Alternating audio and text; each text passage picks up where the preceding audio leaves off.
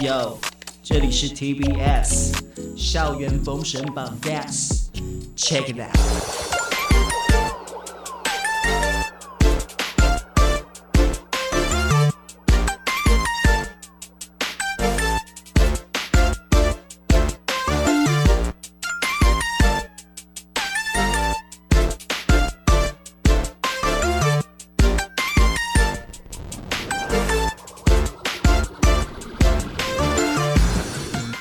九三点一台北电台，每个星期六下午一点钟，在这里陪伴你的校园封神榜。大家好，我是 Elson。今天时间来到了是四月三十号了，来到四月的最后一天，呃，邀请到了这一组来宾呢，我觉得也非常不一样。虽然我们介绍过非常多的服务性社团，但是我今天在做功课的时候，我发现他们做的事情真的是非常多，从自己的国内社区一直做到国际哈，他们还跟国际有交流，甚至现在因为疫情的关系，甚至还用网络来做交流。今天要跟大家介绍的是智理大学。艳阳国际志工社来了三位同学，社长幼怡。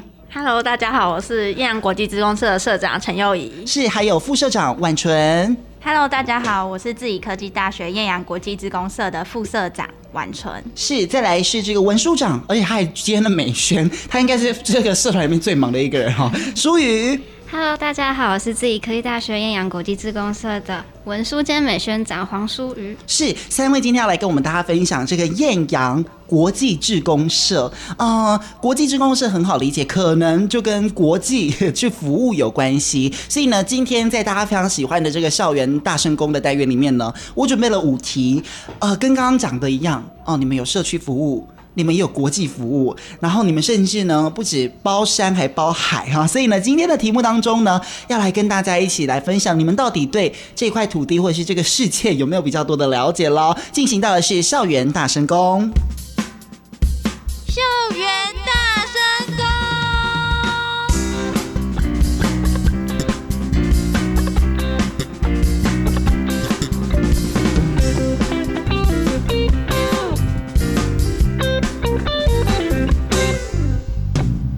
那。校园大声歌的单元呢，我们今天比较不一样。我今天帮你们还做了这个类似这个百万小学堂的一个看板哈。待会呢，今天有三位同学，那前面要有我们的老朋友，就是叮叮叮。等一下听完就是请抢答，你们就可以按下叮叮叮，选择你想要回答的题目。那如果你答错了，下一位同学就可以再接上去来回答一题。我们先跟听众朋友讲一下，今天有五个题目。第一个是高龄爱助椅哈，因为你们跟这个长辈朋友也有做服务。第二个是我是泰国通，因为你们到国际就是到泰国去做服务嘛，哈，爱他不要抛弃他，你们有跟动物有关的哦，还有每到夏天我要去海边，你们也到海边去做一些服务，还有来唱一首高山青。我刚刚问他们知不知道什么是高山青，他们不知道什么是高山青哈，但是我也不会在这里唱，所以你们会家自己查。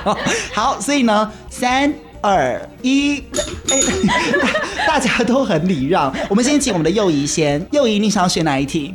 我想选我是泰国通。好，请问泰国的行政区大致有分为府、县、镇跟村。请问泰国总共有几个一级行政区，也就是府呢？A 三十七，B 四十七，C 六十七跟 D 七十七。幼仪，你觉得是 A、B、C、D 哪一个？B。B 四十七。你为什么觉得是四十七？这数字蛮吉祥的。请问其他朋友有没有什么不一样的想法？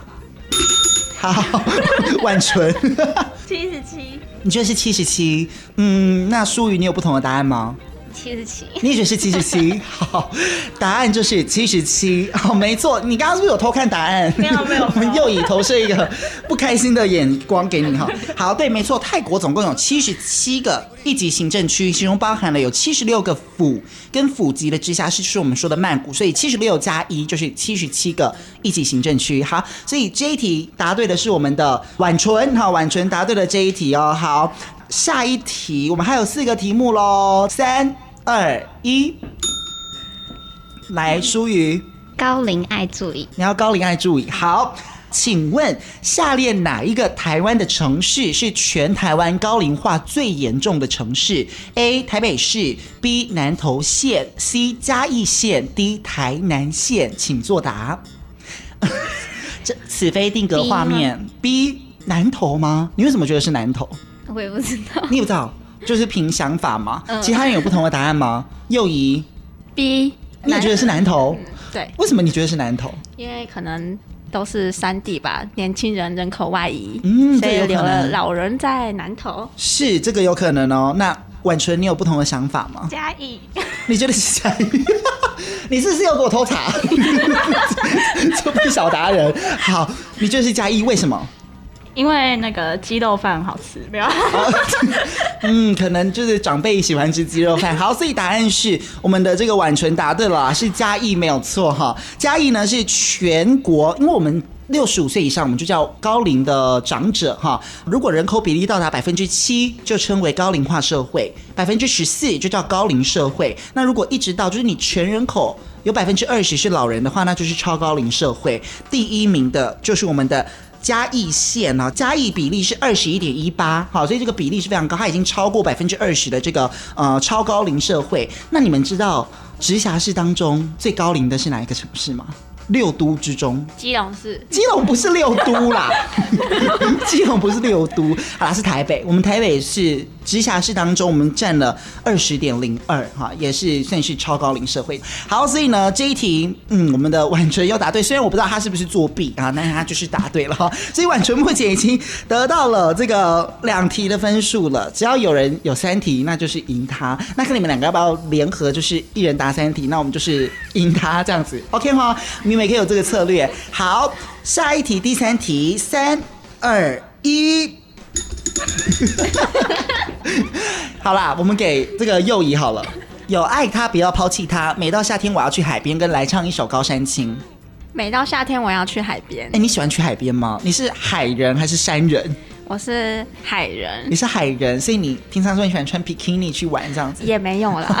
我喜欢看海，是夏天要到了，可是台湾的海真的很漂亮，对不对？对，台湾就是沿海城市嘛，所以你不管东部、西部，甚至是北部、南部，都有海边城市，就非常适合去做海边活动。好，所以呢，这个海就要看你对海洋有没有了解喽。根据二零二零年国际的净滩数据，海洋废弃物的统计，数量最多的海废垃圾是哪一项呢？A. 烟蒂。B 吸管，C 保特瓶跟 D 塑胶提袋，请抢答。哎，不用请抢答，就是你，请回答。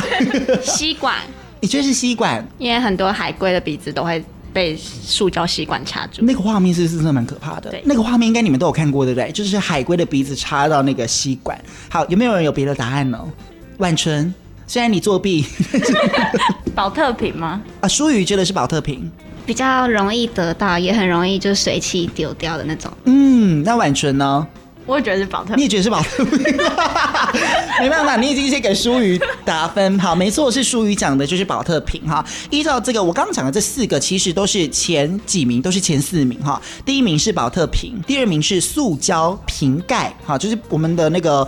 喝喝水啊，上面那个瓶盖是第二名，第三名是烟蒂，好，第四名是吸管，吸管真的蛮多的。好，所以呢，我们这个舒瑜答对了这一分。舒瑜，你平常是喜欢做海边活动的人吗？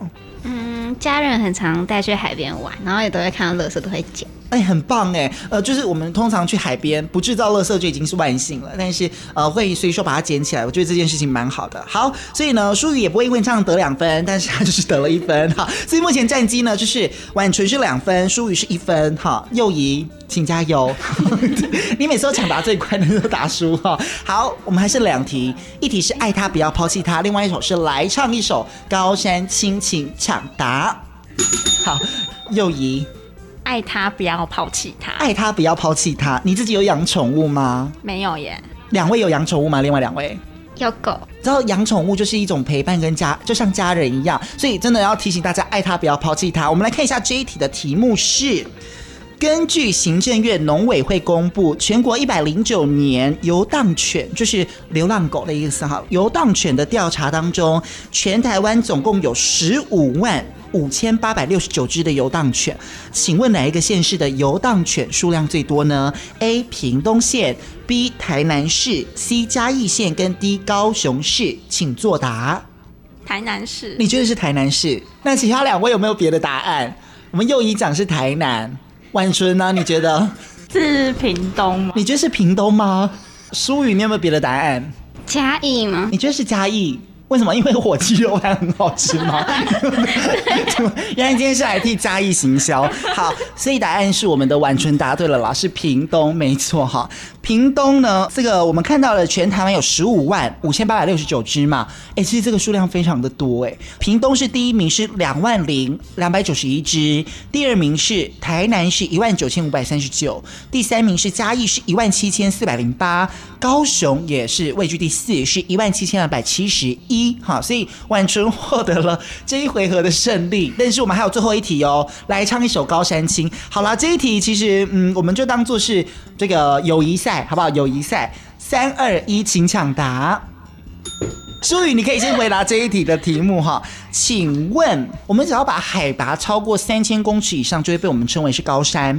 台湾本岛当中有几座的高山呢？A 十三，B 二十八，C 一百二十七，D 两百六十八。C 吗？你这是 C 一百二十七。又一两百六十八座，两百六十，哎，很有信心。完全没有别的答案吗？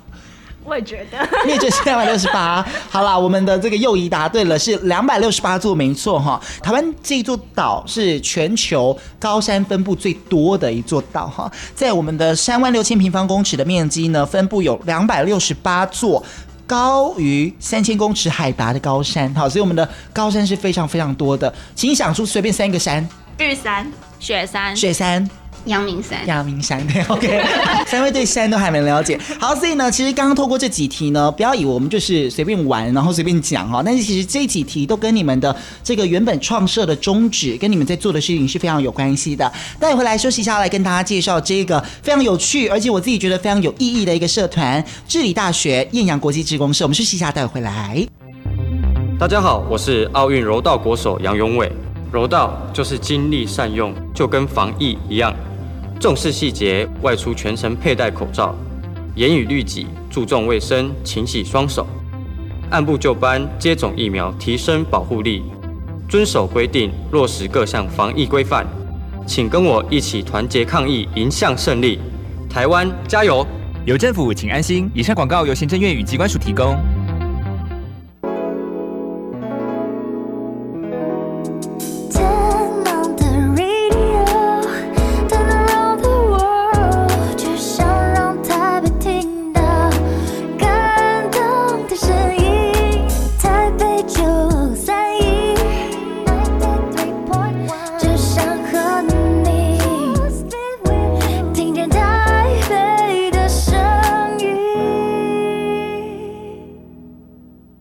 到校园封神榜，我是 Elson。今天呢，在我们节目当中呢，为大家介绍的是艳阳国际志工社，来自智理大学的三位同学，你们好。Hello，主持人及各位听众，大家好。好，今天呢要跟大家介绍这个艳阳国际志工社，你们的名字好长啊，因为一般的可能就是呃志工社啊，或者是国际志工社啊。我们先请你们帮我们介绍一下艳阳国际志工社的名字跟它的由来，好不好？艳阳国际职工社，它的前身其实是叫艳阳荣兴社，成立于民国九十四年。嗯，那因为学校的改革以及我们要额外的发展，所以将名字改为了艳阳国际志工社。一百零二年开始就执行我们的海外服务据点。是，所以从那个时候开始，哎呦，九十四年到现在应该有快要二十年的历史了，对不对？对。这个艳阳国际志工社，我们顾名思义啦，它当然是有跟国际来做接轨跟做服务。那当时的宗旨是什么呢？当时宗旨因为想要保留了艳阳荣兴，艳阳两个字就是象征着我们的。服务精神，Sun of Love，像太阳一样的爱，希望将这些温暖散播到各个角落，无论是国外或是国内。嗯，是，我觉得这个很重要。很多的这个服务性社团，他们聚焦在某一个山区，或者是在某一个部落，甚至是某一个城市。但是你们既然是有社区跟有国外，你们的团队应该非常的大吧？对，我们主要平常如果没有出团的话，我们主要是国内。那如果要实际出团，我们会成立了一个治理小泰山的团队，专门服务于海外的工作。是是，好，那我们来到这边，我们就要先问三位了，为什么当时想要加入艳阳国际志工社呢？我们先请这个淑瑜帮我们回答。嗯，因为家里小时候就很常跟着家人一起去服务，嗯，就是不管是狗狗的领养，就是找寻领养者，或是像净滩啊等等的服务的一些活动，是都很常参与。所以到大学的时候就想要。不止在学校学习，还想要再参与社团，然后一定是服务性的，然后来做更多的服务，感染其他的人，一起投入。嗯，我觉得这很有趣。你小时候爸妈都带你去哪里做服务？你还记得吗？嗯，像是台北市有时候会募发票，哦，然后领养狗狗是在台北市区，是比较热闹的地方。嗯，所以狗狗也是领养来的啊？对啊，从小时候就陪伴你吗？嗯，啊，很棒哎，所以。动物这个宠物的照顾跟流浪的宠物照顾跟你们也有关系，对不对？你们有放在你们的服务内容当中，对不对？嗯，有。是。那婉纯呢？你当时为什么想加入益阳国际志工社？嗯，因为自己本身喜欢出去玩，然后刚好在学校看到有国际志工社，就是可以出国，然后去外面看看。嗯，然后。就刚好看到可以有嗯、呃，可以出去玩，又可以出去服务比较需要帮助的人，然后就觉得这样很很好。是呃，婉纯，你目前大三，但是你知道疫情这两年开始，你加入的时候已经不能出去了吗？对。那你有没有觉得很哦？有没有？但是你们还是有持续的用可能网络或者是现就是社区的服务还是没有停止，对不对？对。嗯，好，这个待会可以跟大家聊。那幼仪呢？当初想要加入艳阳，是想说大学生就要一些多彩多姿、不一样的生活，然后就想说国际志工社可以出国，好像也不错这样，然后就想说那参加了社团，中间也可以学习到许多课堂中没有办法体验到的经验，这样。嗯，哎、我觉得这很有道理，因为其实就像我一直，我从做这个节目开始哈，就是到现在，我都一直跟大家说，我一直以为。学生社团可能会局限在资源，或者是局限在时间当中，可能每个每个人每个礼拜就一堂社课。真的没有什么用，你知道吗？就是大家见到面吃吃东西啊、年初社大结结尾就是成果发表会了，就是这样子。但是其实我透过这几集的这个介绍社团，我发现现在的学生社团都玩真的耶，就是你们是很认真的在对待每一个，不管是服务的事情，或者是你们的每一个社团的内容跟课程，你们都很认真的在看。所以呢，我们三位有两位就说很喜欢出国玩，但是非常可惜的是，因为现在疫情的关系，所以你们可能没有办法发挥到国际的这一块，那我们刚刚讲到有国际，当然也有国内，这两块分别在进行什么样子的内容？可不可以跟大家介绍一下呢？国外的服务，我们会到当地台北的光复高中跟那个美梦和中文学校，然后教授小朋友华文，那也会帮他们英语辅导。那也会教老师们简易的 Excel、Word 的资讯技能，然后让老师在教课上呢比较轻松的去教导学生。然后我们每年我们也会在台湾募资募款，捐助当地饥寒的小朋友奖助学金或文具，然后书籍等等的。所以这就是你们刚刚讲的治理小泰山，对不对？对。这个团队本来就是到这个台北，台北不是一个国家哦，台北是泰国北部，然后去做服务，对不对？那国内呢，也就是社区服务有哪一些呢？嗯，我们有长青计划跟课后辅导的。那长青计划，我们一开始是会到护理之家跟长辈聊天，然后陪伴他们。那后来我们将服务范围拉回至学校附近的邻里，然后去实际家访一些独居老人或者是弱势族群，然后帮助他们申请一些社会补助。那目前因为疫情的部分，我们改为电访。课后辅导，我们也是到学校附近的国小进行课后教学的服务，然后帮助一些功课比较弱势，对弱势家庭，然后帮助他们。然后我们去年跟华商基金会合作，一起办一个捐年菜助孤老的活动，到板桥附近的店家张贴海报。让这些独居老人在过年也能吃一顿温暖的饭菜，这样。嗯，所以你其实触角都非常的广哎，所以你们加入社团之后是可以自己选择想要针对哪一块去着手吗？还是其实每一个活动包含国内跟国外的活动，全部的成员都是一起参加的呢？我们的活动就是会看社员们的意愿，可以自己选择说你想要。参加什么样子的活动？比如说我今天没有空参与这场活动，那我们就改天有他喜欢的活动，或者他时间允许再一起来参加。没有异性规定每一个活动都要参加。OK，可是是进来社团就没有再分组了，对不对？对，没有。哦，就没有再分组。那现在目前社团人数大概多少人？我们目前有四十几位社员以及七位的干部。哦，不包含。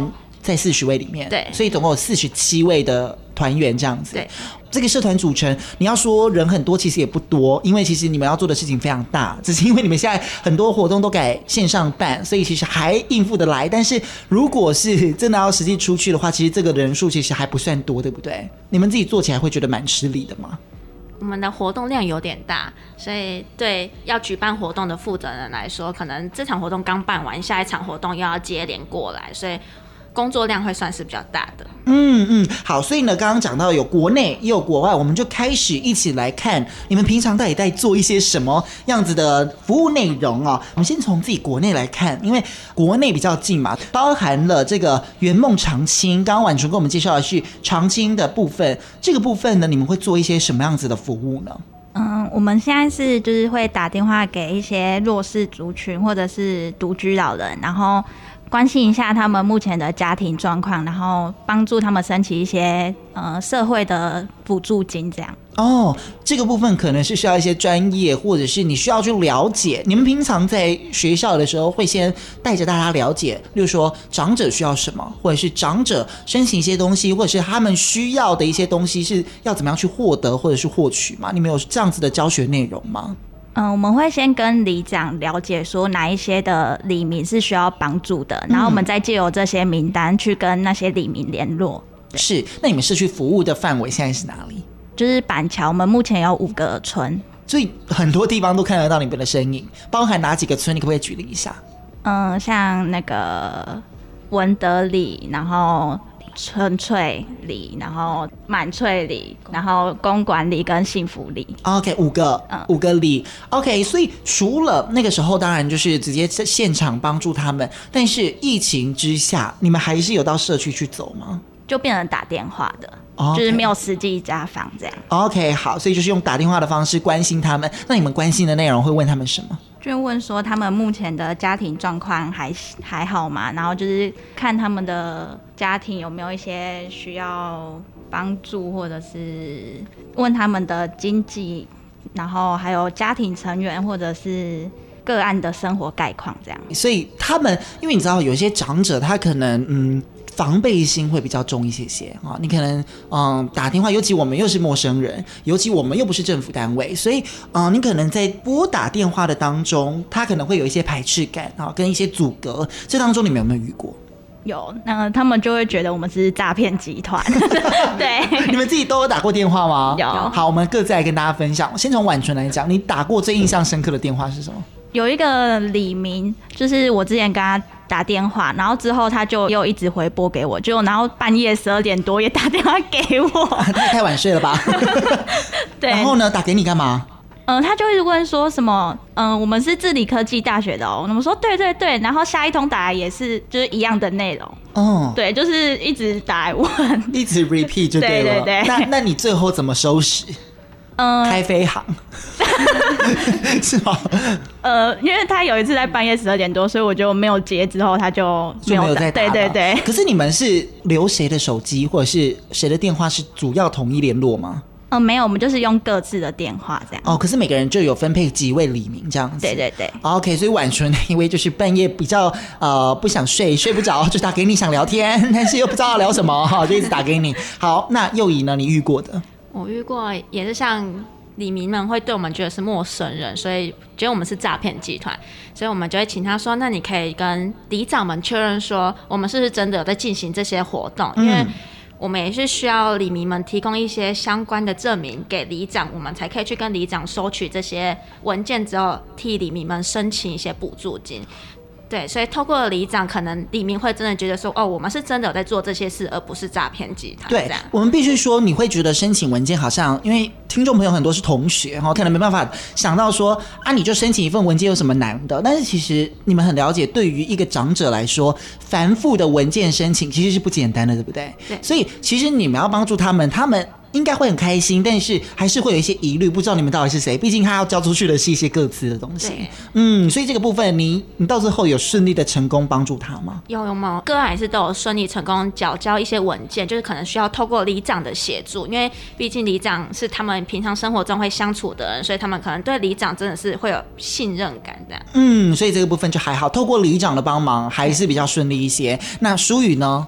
嗯，我比较不一样，就是可能有一位个案，他是年龄比较大，然后他就是对语言比较嗯不太懂。像个个资里面，他就会提供我们很多资料，然后他可能是看不太懂中文，嗯，然后我们就需要花比较多的时间给他解释，然后之后是想到就是可以跟他的小孩联络，对，然后来取得这方面的资料，然后我们才能够帮他就是进行下一步后续的事情。是，呃，你刚刚讲的有几个很大的重点，包含了语言这个部分，嗯、他们长者应该很多人都是讲台语，对不对？嗯，对。你自己会讲台语吗？会讲一点点，还够用吗？嗯、快不够了，快不够用。所以这个语言上面也有一点点的阻碍。第二个是家人，呃，你刚刚说他们其实是有子女的，但是你们观察之下，为什么呃子女可能没有办法及时的给予帮助，或者是为什么子女没有办法在这个时间点啊及时的给予这个长辈朋友，例如说帮忙他们申请啊，或者给他们陪伴？你们觉得这个点，这关键点在哪里呢？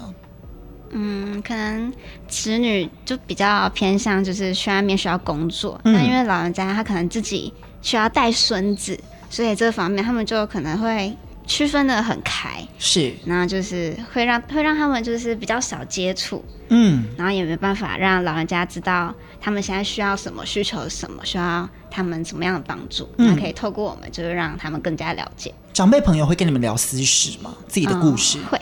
会哦，真的。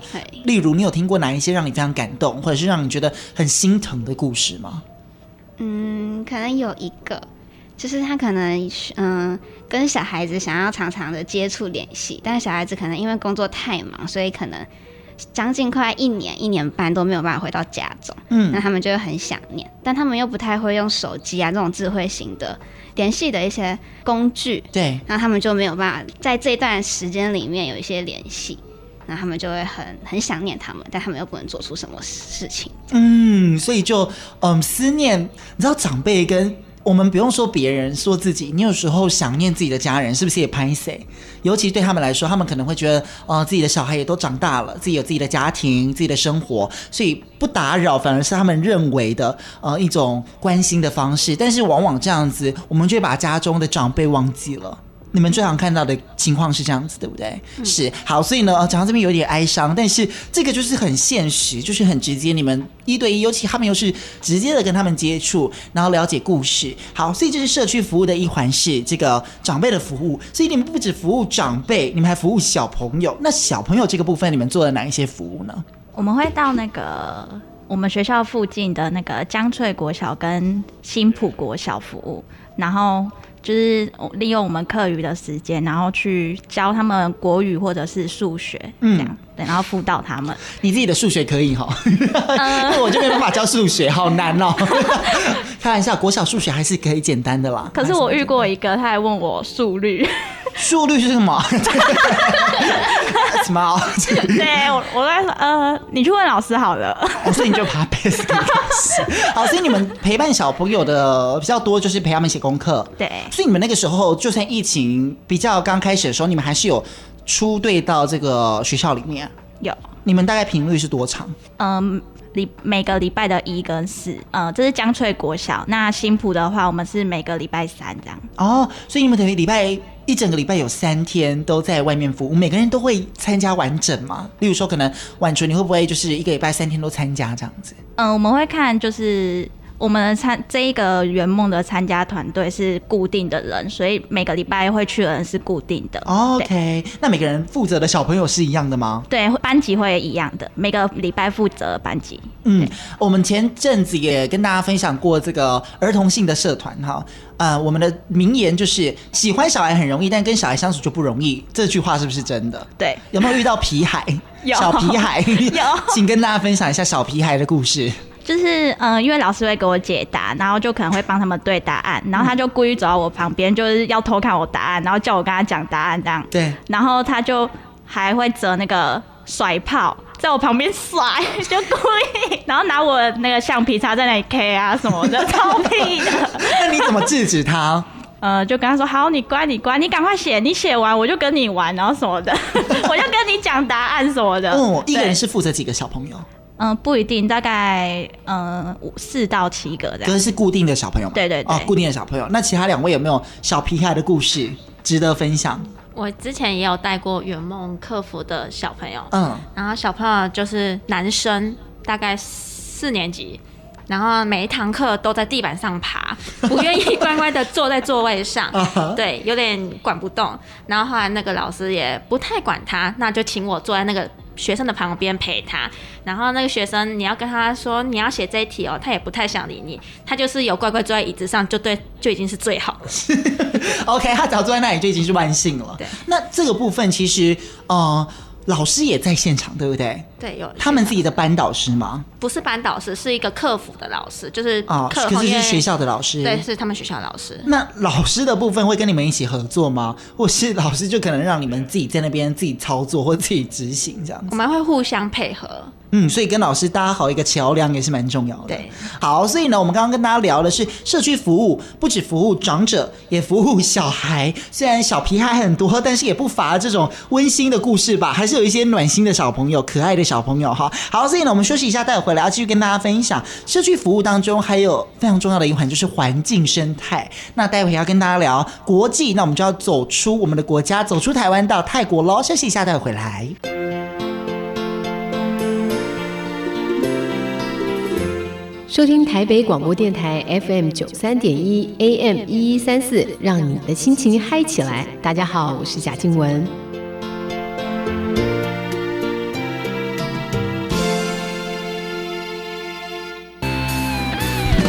你刚的出门，为了生活走总，咱做伙打拼，这是你的城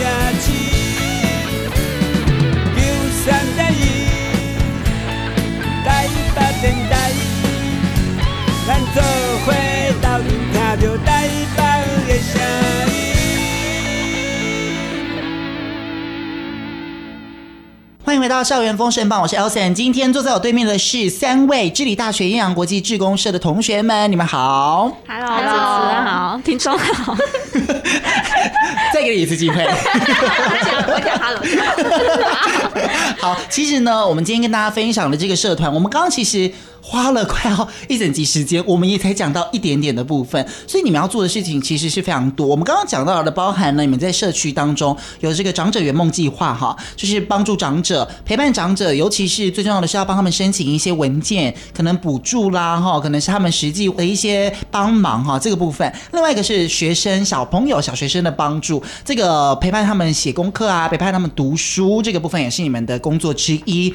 那我们就来讲到了，我们刚刚这个题目大家。还记得这个爱他不要抛弃他哈，就是我们的舒瑜自己也有养宠物，听说你们在动物这个部分也有在做帮忙，对不对？嗯，我们会到那个卓妈妈狗场，然后去帮忙整理狗狗的环境啊，嗯、然后看卓妈妈需要什么帮助，我们就会先去帮助他们。这样是你们自己三位都有去过吗？嗯，我有去过哦。没有去过，就婉纯有去过。这个地方环境如何？是在内湖的一个地方，然后其实它走进去是一个很崎岖的路，然后再进去那个门里面的话，还要走很小心，因为它的阶梯是很不平的。嗯、我们还有人就是走进去然后跌倒这样。对，是。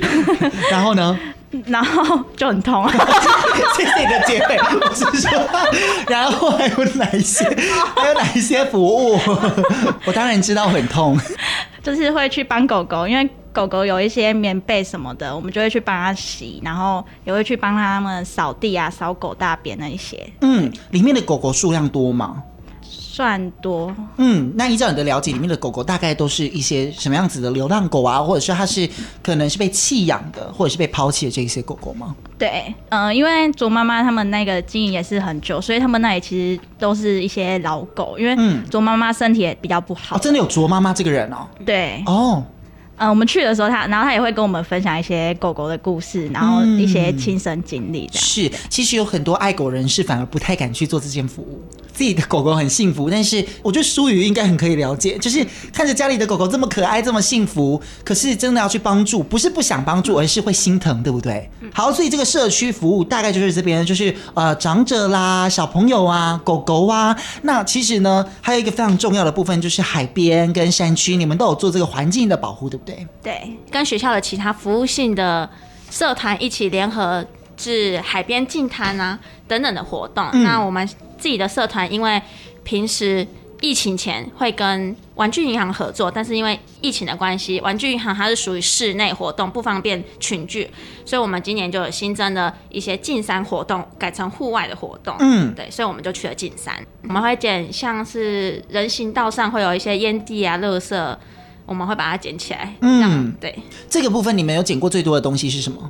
烟蒂，烟蒂很多，烟蒂蛮多的，嗯，然后也不太好捡，因为小小的，是，然后也会有酒瓶啊，或者是一些哎塑胶罐。哦，你们在捡的时候发现最多的就是烟蒂，当然就是人家去爬山抽烟的烟蒂，对不对？对，这部分是最多的。那海边服务你们有？去年有，然后它是它属于是服务性联展，还有很多其他的社团一起联合办的，然后就有去去海边，然后做这些服务。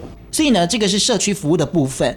社区服务就讲这么多了。另外一个是主打就是国际服务。国际服务，我们刚刚讲到你们选择到泰国泰北地区，为什么当时学长姐会选择泰国来做服务对象？你知道吗？因为当初我们学校正在推行一个国际自工服务的活动。嗯。那因缘机会下呢，团队当时的指导老师认识了一位在台湾退休的校长。嗯哼。那那位校长他曾经在泰国的侨校服务过。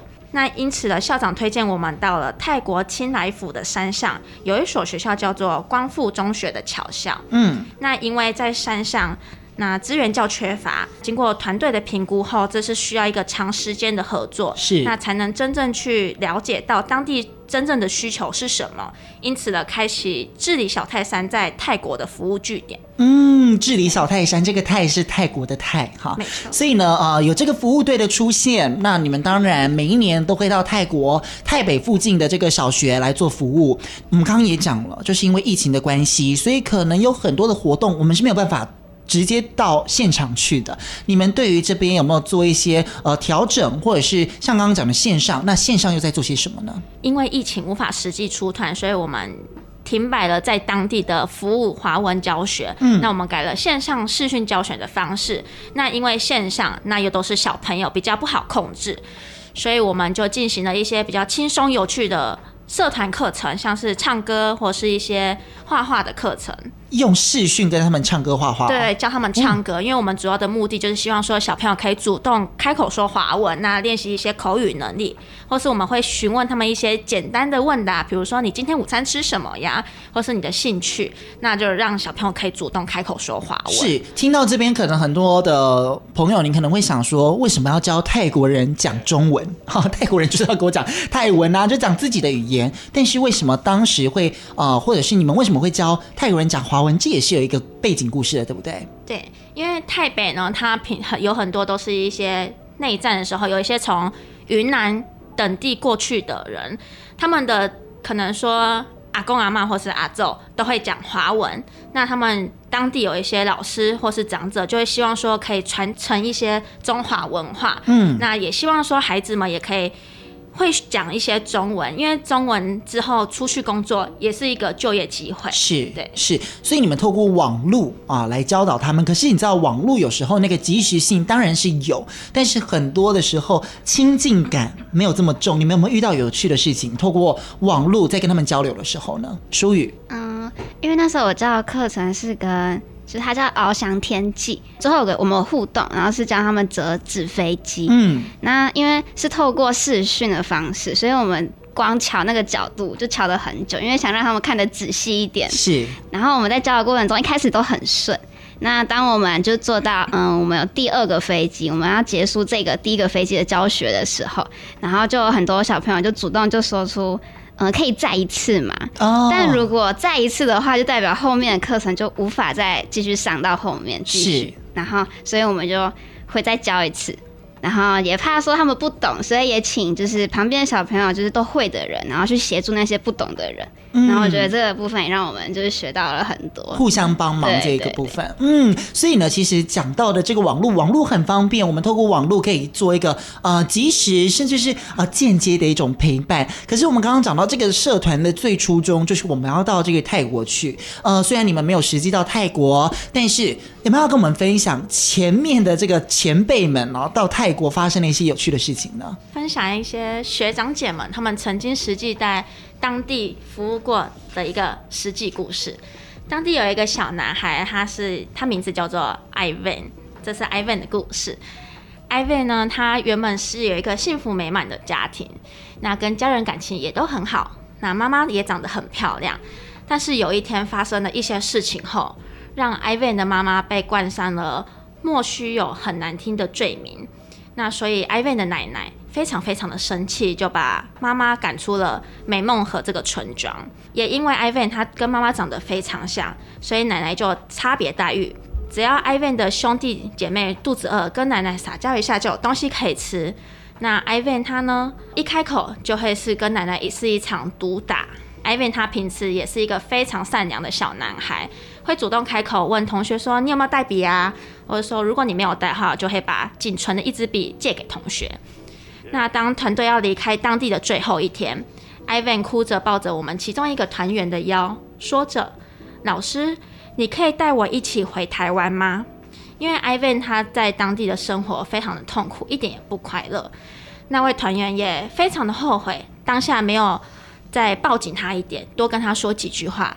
那其实，因为我们在台湾也有很多人在关心他们的，我们难以想象在当地的一些生活民情风俗。那 Ivan 这么小小的年纪就要承受这些压力。希望现在的 Ivan 也能够过得开开心心。那当疫情为稳定之后，我们再回去看他。你们的陪伴不只限于当时，就是当下的陪伴。现在的网络科技很发达，后续还是会有一些关怀，对不对？对，嗯，保持一个联络。这个故事真的蛮感人的，就是每一个人他的生活处境不一样。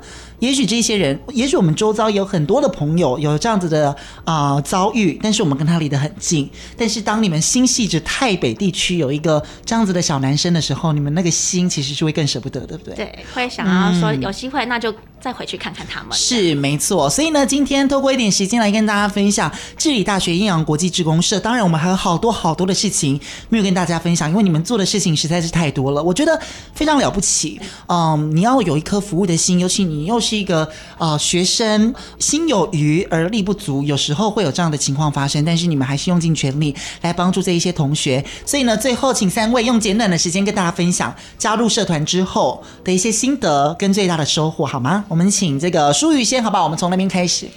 嗯，就是可以体会到，就是因为从小都是属于参加活动的人，嗯，但。自从加入这个社团之后，就变成了举办活动的人。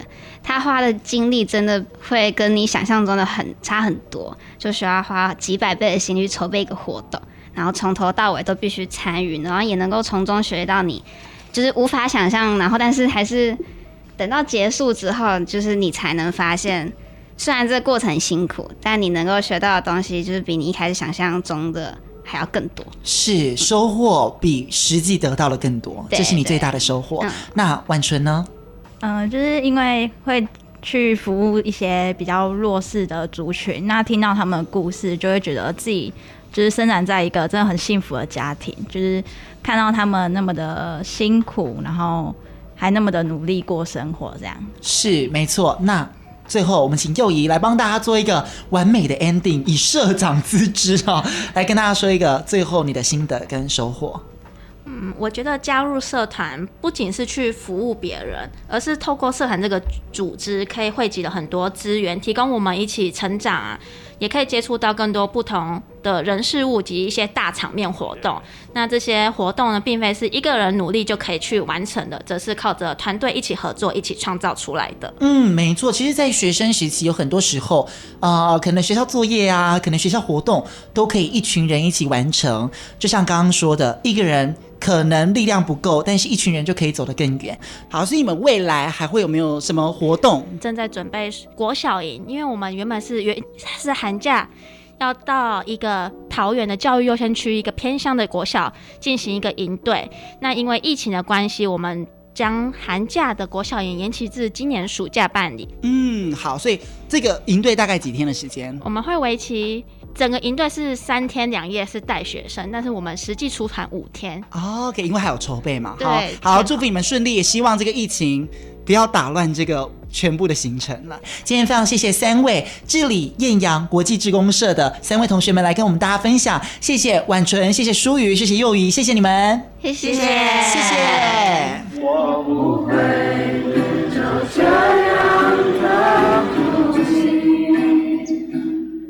一个人可以走得很快，但一群人可以走得很远。服务无国界，无群体之分。希望能够与更多投入志工伙伴的朋友们一起往前走。我们是治理科技大学艳阳国际志工社第十届治理小泰山团队。那想要更认识、了解我们的听众们，可以追踪我们的 IG 或是脸书粉丝专页，可以搜寻治理科技大学治理小泰山，就可以找到我们喽。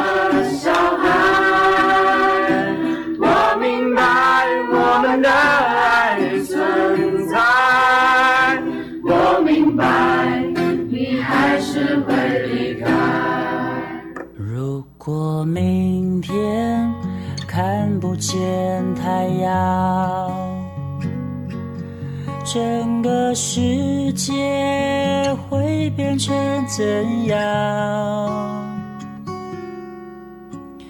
在最后这一刻，让我紧紧抱你，抱着你，抱着你，爱在每一个角落，有了欢笑，忘记悲伤，共同学习成长。